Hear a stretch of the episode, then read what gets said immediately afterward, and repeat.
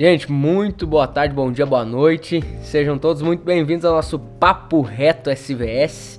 E hoje tô aqui com o Thiago, Thiago lá de São José dos Campos. São José dos Campos da Rede Inspire do pastor Carlito Paz, uma igreja referência aí no Brasil inteiro. A gente vai conversar um pouco, trocar uma ideia sobre trabalho com células, cuidado, atuação na igreja.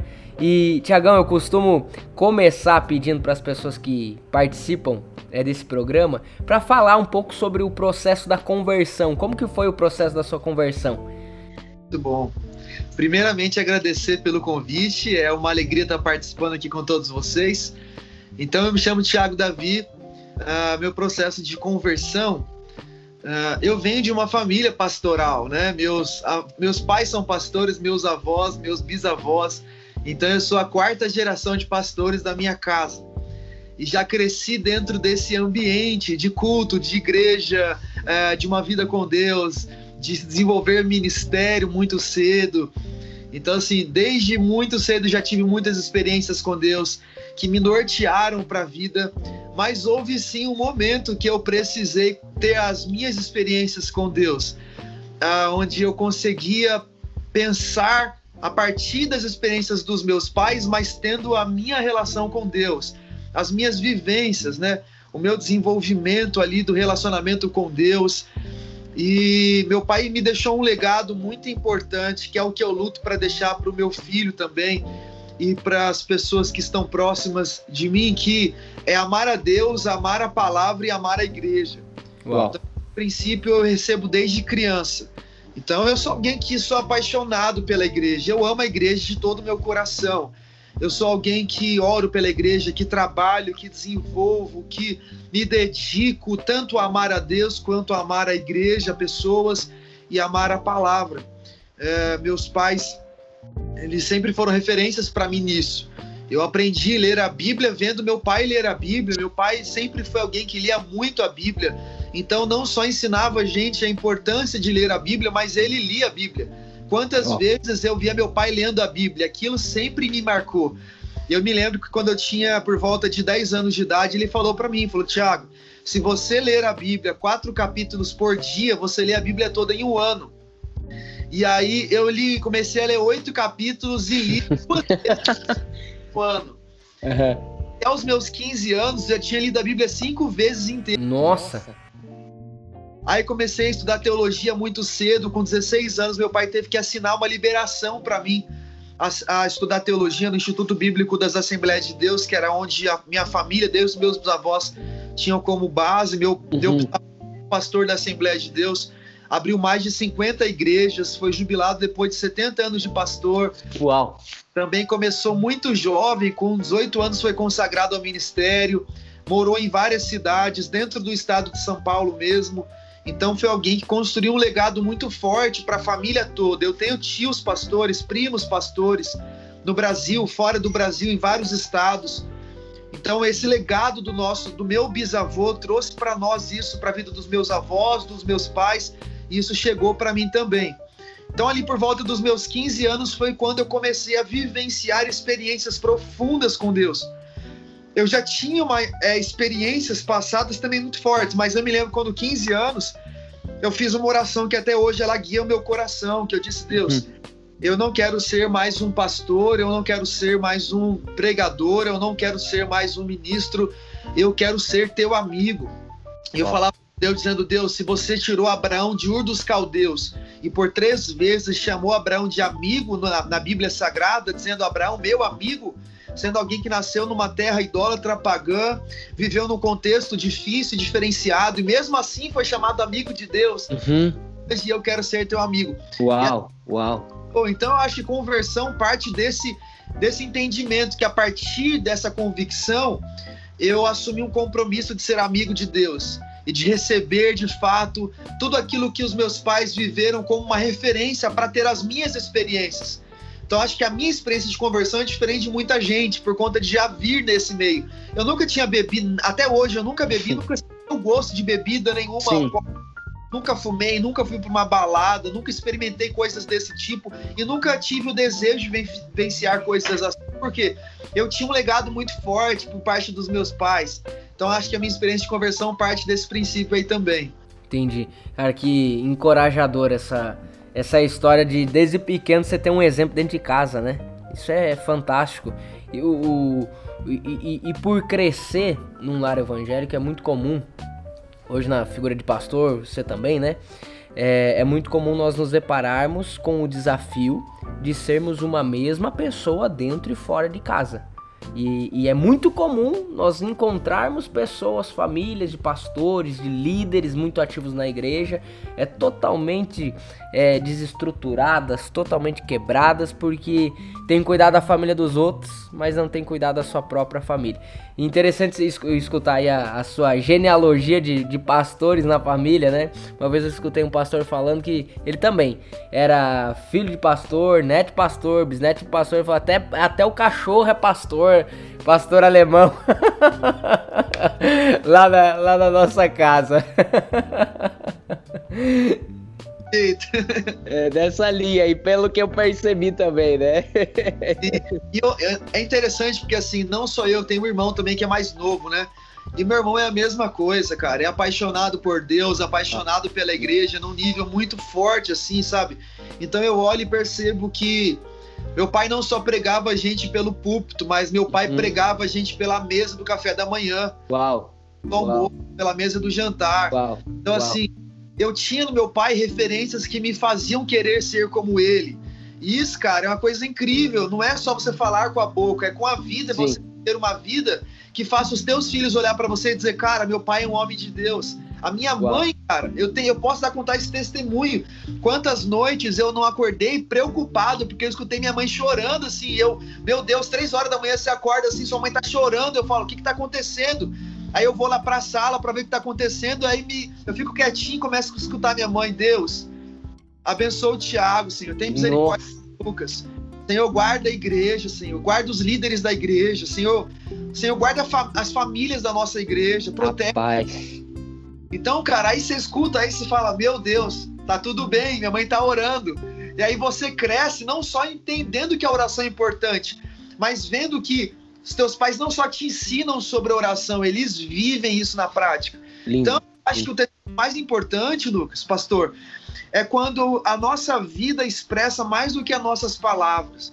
Não é só você falar com os outros. É interessante que Jesus diz lá em Mateus capítulo 28, dizendo assim: ensine-os a obedecer. Jesus não diz, ensine-os os mandamentos, mas ensine-os a obedecer os mandamentos há uma diferença muito grande. Eu ensinar os mandamentos é eu dizer assim, não passe no sinal vermelho. Eu estou ensinando o mandamento. Agora, como Sim. é que eu a obedecer os mandamentos? Quando eu não passo no sinal vermelho. Uau. Então Exemplo. eu estou ensinando a eles obedecer não só o mandamento, mas obedecer o mandamento. É um outro Uau. nível não é um nível só de ensinar um princípio, é viver o princípio e ser exemplo de uma vida vivida mediante aquele princípio.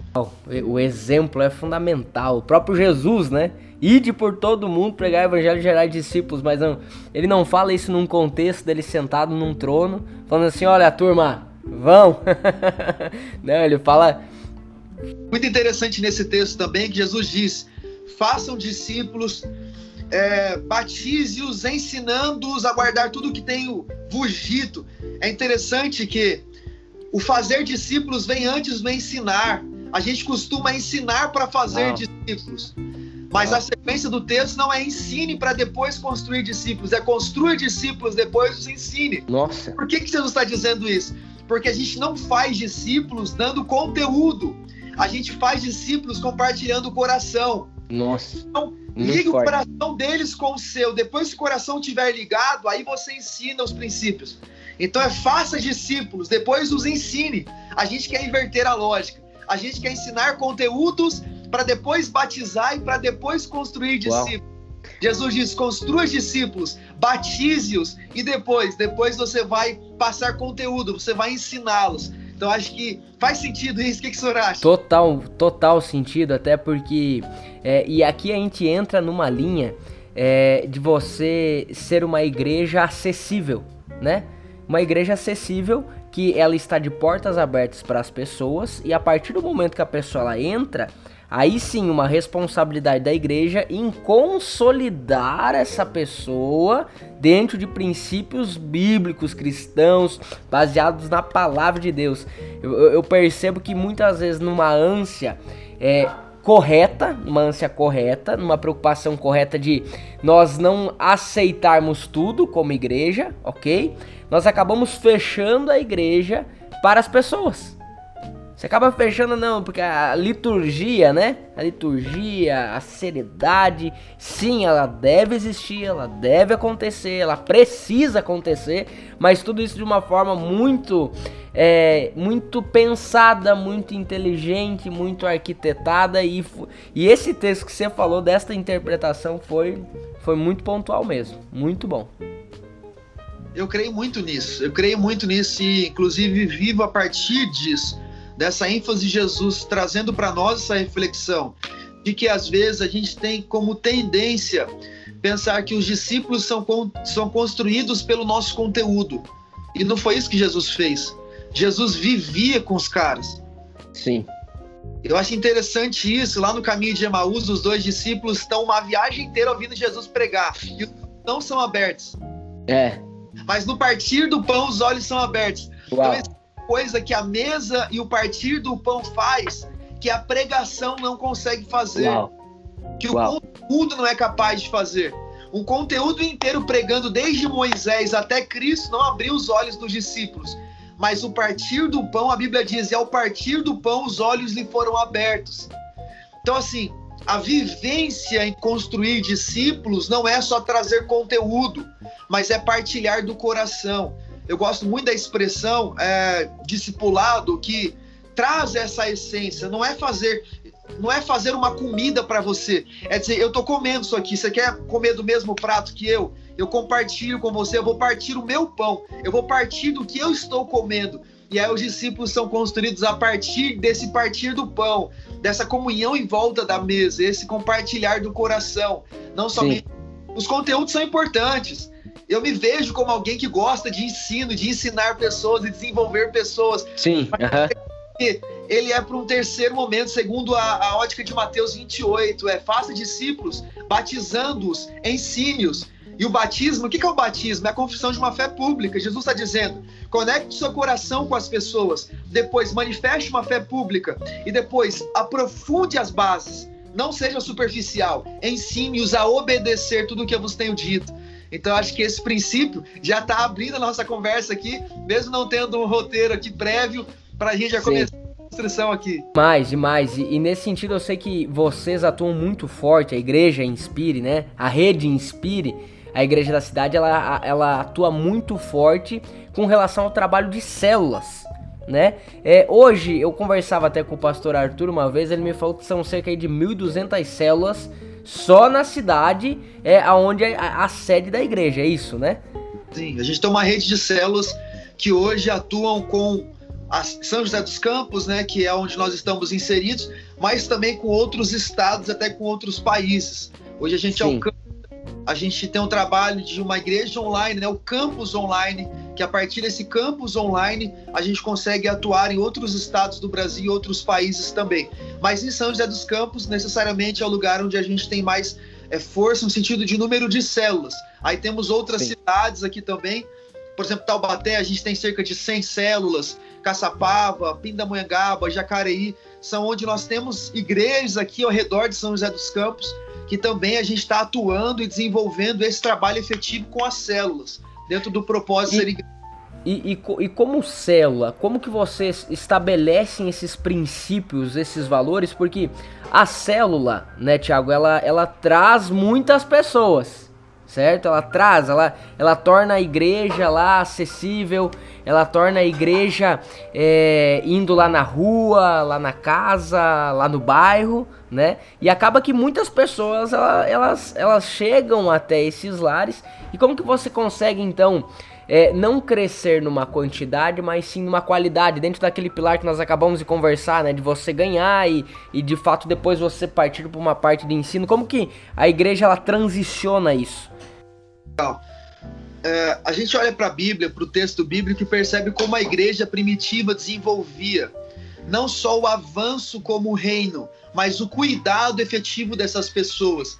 Então, Atos vai dizer para nós que eles participavam de reuniões de casa em casa, indo de vilas em aldeias, em cidades, compartilhando do evangelho. O que Lucas 10 é a expressão da casa de paz, né? Dizendo, vão para uhum. a paz. E aonde houver uma pessoa que o receba, ali você passe e compartilhe com elas, pacifique o ambiente e demonstre o reino de Deus a essas pessoas. Então, como igreja, a gente entende que existe efetividade não só para o crescimento e a expansão do reino, mas também no cuidado dessa, dessas pessoas. Nossa preocupação não é só expandir numericamente, mas efetivamente ter qualidade no cuidado dessas pessoas. E como é que a gente desenvolve o cuidado dessas pessoas? É realmente tendo pessoas que a gente possa compartilhar dessa oportunidade de privilégio de pastorear pessoas, de uhum. cuidar de gente, uhum. de sentir as dores em um grupo menor que você consiga ter fácil acesso, em que as Sim. pessoas estejam conectadas a você. Então, um dos pilares da nossa igreja é esse entendimento. E foi uma virada de chave para a gente, Lucas, que até certo ponto as nossas células se mantinham como um lugar de cuidado, de amor, de ensino, de proteção, de desenvolvimento. E aí a gente percebeu que chegávamos num lugar como um platô que a gente não conseguia passar para um próximo nível. Uhum. Avanços de, de expansão. E aí nós é, como igreja, recebemos do nosso pai espiritual há tempos atrás o que nós chamamos de células apostólicas. Então, não só são células, mas são células apostólicas. E o termo apostólico vem dessa ênfase do envio mesmo. Nós continuamos mantendo célula como um lugar de cuidado, de amor, de proteção, de ensino, de crescimento, mas também de empoderamento e envio. E aí, quando nós viramos essa chave, de entender célula como um lugar de tudo isso, mas também de empoderamento e envio, nós entendemos que a igreja não é um ponto de chegada, mas Uau. é um ponto de partida. Uau. Filhos são enviados. Então, igreja, tanto Uau. quanto células, é uma plataforma de envio de pessoas para cumprirem seus propósitos.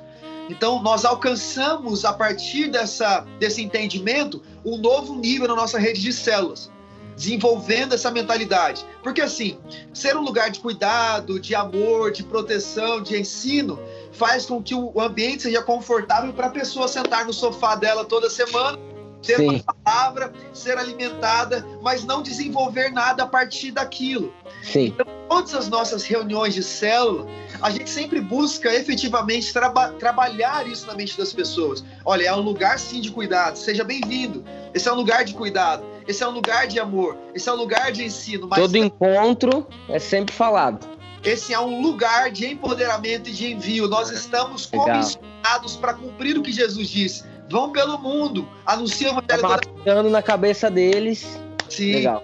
Até o pastor Marcos Madaleno, é, ele sempre diz que é um dos nossos pastores líderes. Ele uhum. liberou uma frase uma vez que eu, eu guardei para mim. Ele disse assim: Olha, como líderes, a gente tem que, a gente tem que aprender o seguinte: quando a gente estiver cansado de falar, eles estão começando a entender. Hum. Então, assim, como é que se constrói uma cultura? É a partir da sua repetição de um princípio. Então, você está repetindo aquele princípio o tempo todo. Você está criando aquela mentalidade e apontando as pessoas para um futuro o tempo todo. E aí uma cultura é criada. Então, quando as pessoas se achegam à igreja da cidade, percebe que existe uma cultura onde as pessoas se movem por aqueles princípios. Mas como é que se constrói uma cultura? Ela não, não acontece do nada, do dia para a noite. É o efetivar da repetição de um princípio, a valorização daquele princípio durante o, o período todo que a gente está trabalhando células, que faz com que as pessoas entendam e a partir disso já sejam geradas nesse ambiente. Elas já são geradas sabendo. A Sim. gente hoje mas vamos ser cuidados, empoderados para sermos enviados. No primeiro dia você já, já constrói uma mentalidade que ela está ali como uma estação, né? Uma estação para partir para um, um, próximo nível. Muito legal. Até porque, vou voltar para o texto de Mateus. Uhum. Jesus disse assim: façam discípulos. Eles tinham propriedades para replicar quem eles eram. Eles eram discípulos. Jesus está dizendo: Eu não estou pedindo para vocês encontrar discípulos prontos. Por isso que Jesus não disse: encontrem discípulos. Jesus não disse isso. Vão pelo mundo e encontrem discípulos. Jesus Sim. passam. E a expressão fazer é muito interessante. Como é que se faz discípulo? Como que se faz discípulo? é replicando quem eles eram. É fazer com que as pessoas tenham a vida é. diferente. Façam discípulos é, é o dizer do seguinte: vocês são ovelhas, gerem ovelhas. Porque uhum. somente eles podem gerar ovelhas. Líderes, gerem líderes. Discípulos, gerem discípulos. Profetas, gerem profetas. Ministros, gerem ministros. Apóstolos, gerem apóstolos. A partir de quem vocês são, repliquem isso na vida das pessoas. Então, mais uma vez, o texto de Mateus 28 se torna referência aqui, inclusive para o trabalho dentro das células. Então, quando a pessoa chega para dentro das células, no ambiente das células, ela já recebe essa cultura de que ela está tendo como referência alguém que ela vai ser. Ela tem um líder ali que ela olha como referência dizendo: um dia eu vou estar tá liderando alguém. Quero... Uau, que legal, que legal.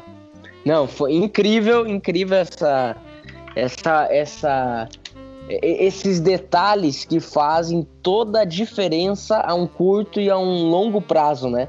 Porque desde que a pessoa ela entra ali, você está encucando uma mentalidade que ela tá ali para é, ser ganha, né, ser recebida, ela tá ali para ser ensinada, mas ela também tá ali para ser agente é, de ganho e de ensino na vida de outras pessoas. Muito legal. O tempo todo, isso o tempo Uau. todo. A partir Muito de legal. ela entende isso como um norte. Ela tá apontada para um destino profético, para um futuro. E aí nós Uau. temos igreja da cidade também uma série de ferramentas importantíssimas que vão empoderar essa pessoa que está chegando. Então, assim, não é chegar alguém e você jogar essa pessoa na fogueira dizendo agora vai, Sim. vai, vai como? Sim. Não, gente, Se vira, vai. A gente tem uma série de ferramentas que cuidam desde a área emocional, como 30 Semanas, que é um trabalho fantástico, o desenvolvimento de retiros que são importantíssimos, é, cursos como Cultura da Igreja, Uma Vida com Propósito, que são bases elementares que a Sim ela vai recebendo uma construção para encontrar o seu dom de governo e cumprir o propósito de existência. Show. E aí o reino avança e o reino expande. Legal. E Tiagão, me fala, eu sei que você tem, tá falando bastante, toma uma água aí pra. mas muito bom, muito bom papo, mas tá voando o tempo, inclusive. É, mas eu queria que você falasse um pouco sobre o Thiago, o ministério do Thiago. Como é que, que, que você tem gastado as suas energias nesse tempo? Legal. Cara, ó, Uh, eu comecei a pregar muito cedo, né? Então, assim, desde os meus 15 anos eu já tenho o Ministério da Pregação. Comecei a viajar por outros estados com 16 anos de idade. E aí, com Uau. 18 anos, eu me caso. Com 19 anos, eu sou consagrado ao Ministério Pastoral. Eu sou enviado para pastorear no outro estado, Nossa. que é Minas Gerais.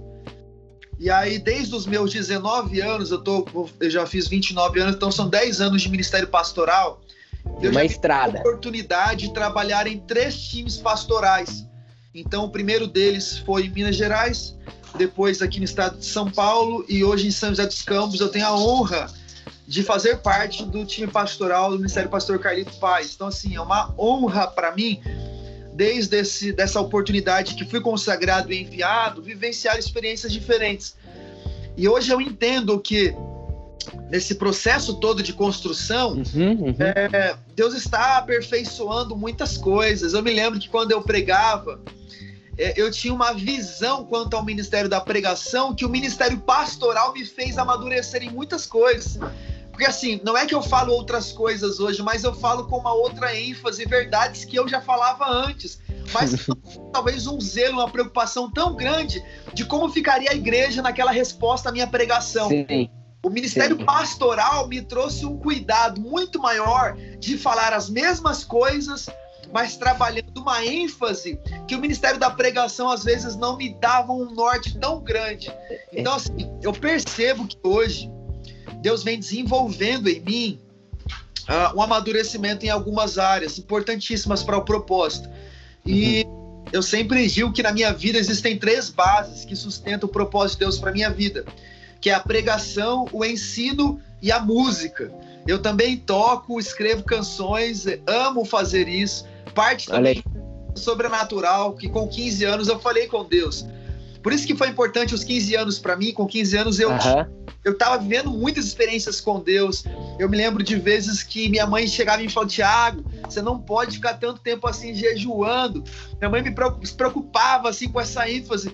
E eu tinha um time de oração que a gente gastava assim horas e horas assim por dias e madrugadas orando também. eu me lembro que eu imprimi uma placa, Lucas, na, no computador e disse assim: não me perturbe, estou orando. Então, sete horas eu ia pra escola, meio-dia eu chegava em casa, ficava da meio-dia até umas 10 horas da noite trancado no meu quarto, cara.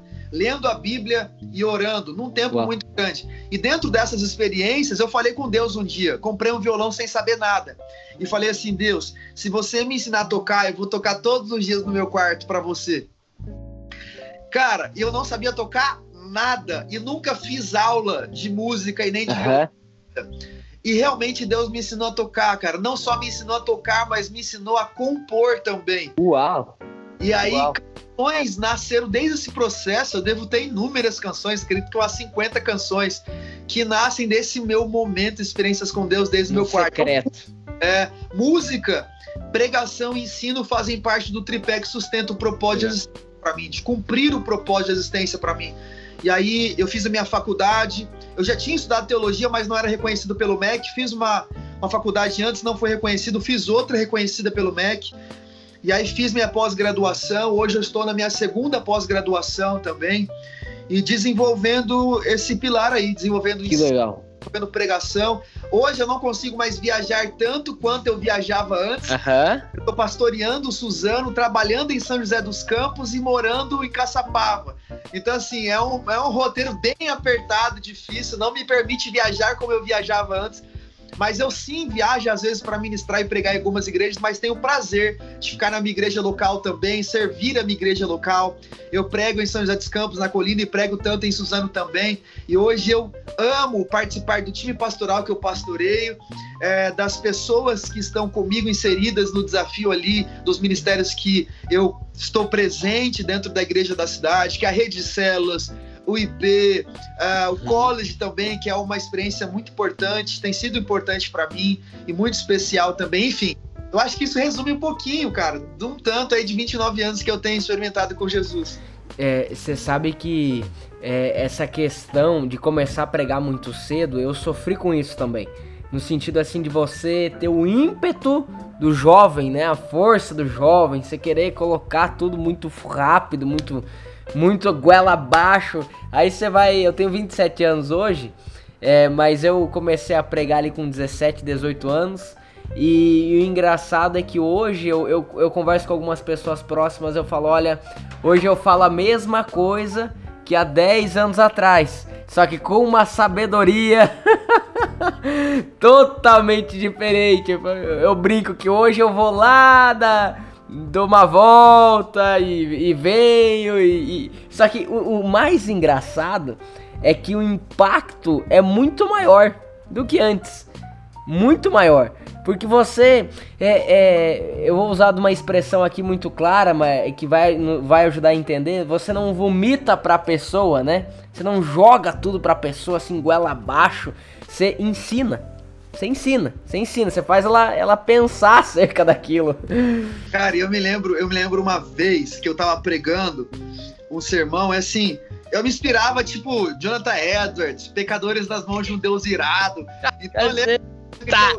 Eu, eu, me lembro da época que eu tava ouvindo aquele sermão falando, meu Deus, cara, eu, eu olho, é. igreja. Ah, aquele ímpeto assim. Cara, eu cheguei na igreja com aquele ímpeto de Jonathan Edwards. Meu pai chegou no final do culto e falou assim: Tiago, cara, bíblico que você falou, tá tudo certo. Mas o que você falou, as pessoas se afastam, elas não querem conectar. Só que eu não tinha maturidade para entender o que o Ministério Pastoral depois me trouxe. É esse zelo, esse cuidado em não ferir. O amor, mas... o amor, o amor. O amor. E, e me diz uma coisa, é o que Deus tem falado contigo é, nesses últimos dias, nessa última estação aqui que a gente tem vivido? Legal. Uh, um, um, texto de Mateus capítulo 3 queimando no meu coração já há algum, algumas semanas, cara. A Bíblia diz em Mateus 3 o seguinte: naqueles dias apareceu João pregando o evangelho no deserto. Então, a expressão do texto é muito clara para mim entender. Naqueles dias, quais dias? Havia uma expectativa para o texto demonstrar a estação que João está vivendo. Então, naqueles dias havia, de fato, um silêncio de 400 anos. Se a gente for trazer um panorama histórico, Deus não falava por profetas. Deus, não havia voz profética em nenhum ambiente, porque no período interbíblico, desde quando ele sai da Babilônia, até o início do ministério de João, há um silêncio, uma página branca, que a gente entende ser o período interbíblico. E aí há uma expectativa no tempo de João ou de Jesus para que algo aconteça, para que alguém seja levantado. Porque desde o retorno da Babilônia não há um rei Israel. Não foi levantado um rei. E há uma expectativa de que alguém seria levantado. E aí o texto diz que na expectativa daquele momento, ou seja, naqueles dias, apareceu. E olha que expressão interessante. Uh, alguém está narrando a história de João dizendo: João apareceu. Só que João não apareceu. Eu acho injusto dizer que João apareceu. É como se no estralar de dedos alguém surgisse. Alguém que não tivesse sido gerado, alguém que não teve infância, adolescência. Não tivesse uma história. Alguém que não tivesse uma história. Alguém que no olhar do narrador tá, tá escrevendo lá, apareceu João. Isso é muito interessante, me faz refletir. De fato, em algum momento nós vamos aparecer para alguém. E a ênfase é interessante do texto que não é só dizer que João apareceu que me chama a atenção. É dizer que João apareceu pregando que me chama a atenção. É tipo assim, Uh, João não apareceu e depois que apareceu ganhando notoriedade, ele foi buscar conhecer, crescer e desenvolver. Não. Ele já apareceu pronto. Ele já apareceu pregando. Ele já apareceu cumprindo o seu propósito de existência. Então, o que, que eu faço, as pessoas que estão nos ouvindo hoje? Entenda isso. Há sempre na nossa vida um momento de esconderijo, onde Deus nos permite oportunidade de crescer, desenvolver, receber ferramentas novas, receber conhecimento, estruturar nossas bases, para que quando a gente apareça, a gente já apareça cumprindo o nosso propósito. Uau. Então pode ser que para alguém você vai aparecer, não tem problema. Ele não acompanhou o teu processo de crescimento. É alguém que não estava contigo nas tuas noites escuras. É alguém que não viu você chorar, você amadurecer, você errar e aprender com os seus erros, você desenvolver tudo que você desenvolveu para chegar onde você está para alguém João apareceu. Mas o importante é que, mesmo que essa pessoa não tenha acompanhado todos os seus processos, ela vai ser obrigada a registrar. Eu não acompanhei João e para mim ele apareceu, mas ele apareceu pregando. Ele apareceu cumprindo seu propósito de existência.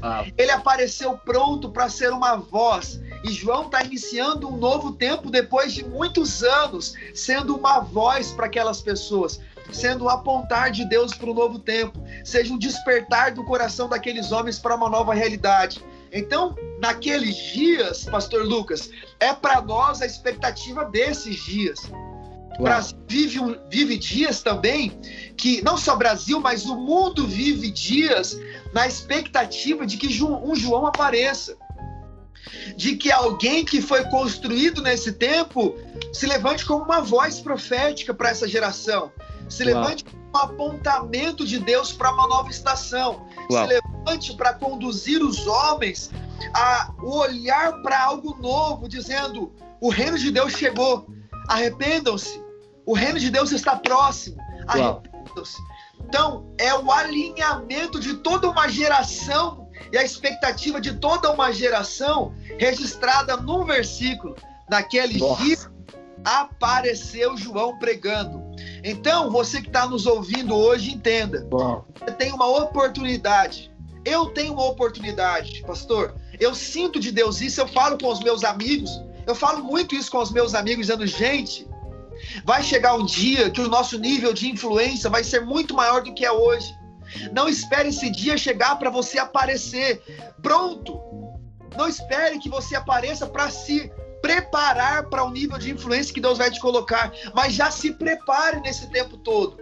O seu posicionamento, o seu coração aprendiz, o seu alinhamento com os propósitos eternos, o buscar de ferramentas, o adaptar o seu conhecimento para aquilo que Deus tem. Então existe tantas coisas que a gente pode desenvolver nesse tempo que estamos escondidos. Eu acho linda essa expressão, porque a Bíblia diz, né? Aquele que habita no esconderijo. esconderijo do Altíssimo. Ou seja, existe um lugar escondido em Deus. Existe Uau. um lugar. E, ó, me faz é, vir à mente a expressão de Êxodo. A Bíblia diz em Êxodo, para a gente já finalizar aqui, pastor. É, uhum. A Bíblia diz que o Espírito de Deus encheu a Bezalel de todo conhecimento, de toda ciência, para desenvolver os utensílios do templo. E o nome Bezalel significa a sombra de Deus, alguém que está escondido em Deus. Eu percebo que quando nós temos disposição para, no tempo que estamos escondidos, receber do Espírito, estar prontos a buscar nesse tempo de esconderijo, de dizer, Deus, eu quero crescer, Senhor, eu quero, eu quero afiar minhas ferramentas, eu quero desenvolver as minhas bases, eu quero fortalecer as minhas estruturas, porque eu sei que existe um nível de influência muito maior e quando o Senhor me colocar lá, eu preciso estar pronto. Eu não posso chegar lá para depois que aparecer me preparar. Não, apareceu João pregando. João não apareceu para se preparar. João já apareceu pronto. Então, Uau. estamos hoje Rapaz. a partir disso nos Muito preparar bom para esse nível de influência, esse nível de relevância, esse nível onde o Senhor vai nos colocar. E é indiferente, eu não estou dizendo que isso seja uma plataforma. Quem uhum. sabe é um empresarial, quem sabe um negócio que vai ser um, uma explosão de salvação dentro do meio empresarial, onde pessoas uhum. vão conhecer Cristo a partir do projeto de Deus para a sua vida nesse meio. Quem sabe Sim artes, quem sabe é a ênfase da família, um monte da família, um monte da política, um monte da economia, eu não sei. Eu só sei que quando Deus te permitir aparecer, você precisa aparecer cumprindo o teu propósito de existência. Uau. Alguém registrar dizendo eu não conhecia, ele apareceu para mim, mas já apareceu cumprindo o propósito de existência. Por isso, naqueles dias, apareceu João pregando. Uau fenomenal. Eu, eu gosto muito de uma frase que eu, baseado naquele livro Enraizado, é, eu criei, que é a crescer para baixo mesmo. Essa estação de você crescer para ba para baixo, você estabelecer as suas raízes, para que de fato, é, quando as suas raízes elas estão muito bem estabelecidas e muito bem fundadas, você possa florescer, é, mas não aquele florescer e, e, e florescer e morrer, mas aquele florescer e perpetuar. Esse é o e o perpetuar é quando as suas bases estão muito bem estabelecidas, os seus nutrientes estão muito bem é, achados, encontrados. Eu acho lindo, pastor, baseado nisso que o senhor está dizendo também. Uh, João tinha tanta convicção de que seria uma voz de Deus para aquela geração que ele não escolhe abrir a igreja dele em Jerusalém. A Bíblia não diz que ele vai aparecer pregando em Jerusalém.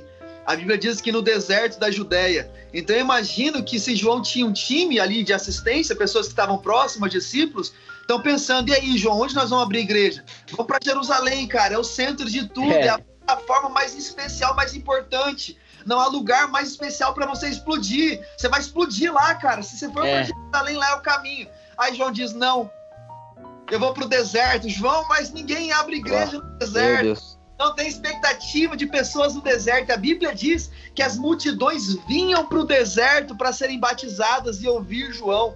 Então não é o ambiente que constrói quem nós somos, é a convicção de que sou voz de Deus onde quer que eu esteja, Uau. que me faz eu... ser alvo para multidões que vêm para ouvir o que eu tenho para dizer. Uau, rapaz, voou nosso tempo aqui, hein? Que papo bom. Que papo bom. Vamos marcar mais vezes, conversar. marcar mais vezes. Rapaz, foi muito bom, muito bom mesmo. É, foi um aqui 40 e poucos minutos, mas um conteúdo muito muito denso e com toda certeza vamos marcar mais vezes que a gente vai destrinchando alguns temas aí é, e, e, e, conversando a respeito disso e gerando nas pessoas que estão nos escutando, seja no, no, Spotify, seja nas plataformas de podcast ou até mesmo no YouTube, mas gerando em você que nos escuta esse entendimento. Né? Falamos sobre célula, falamos sobre propósito é, de vida, falamos sobre conversão, mas falamos da importância de você também entender os processos ao qual nós estamos inseridos, né? Meu querido, Obrigado, tá? Obrigadão mesmo por esse tempo. Prazerzão te conhecer. Estamos juntos. Precisando de qualquer coisa, tem meu contato. Isso aí. Quero agradecer. Muito obrigado pelo convite. Agradecer as pessoas que estão nos ouvindo também. E que Deus possa em Cristo nos abençoar sempre. Show. Obrigado, tá? Deus abençoe você, seu ministério, sua família. Estamos juntos. Amém. Juntos. Quem quiser seguir, dá para seguir lá. Claro Claro, desculpa. Fala aí suas redes sociais. Então, as redes sociais, quem quiser acompanhar lá é Thiago Davi, mas arroba PR de Pastor Thiago Davi. Thiago não tem H, é igual o Thiago da Bíblia, e o Davi tem um demudo no final. Então, PR Thiago Davi, e aí encontra a gente por lá também. Show de bola. Obrigado. Fica um com abraço, Deus. Abraço.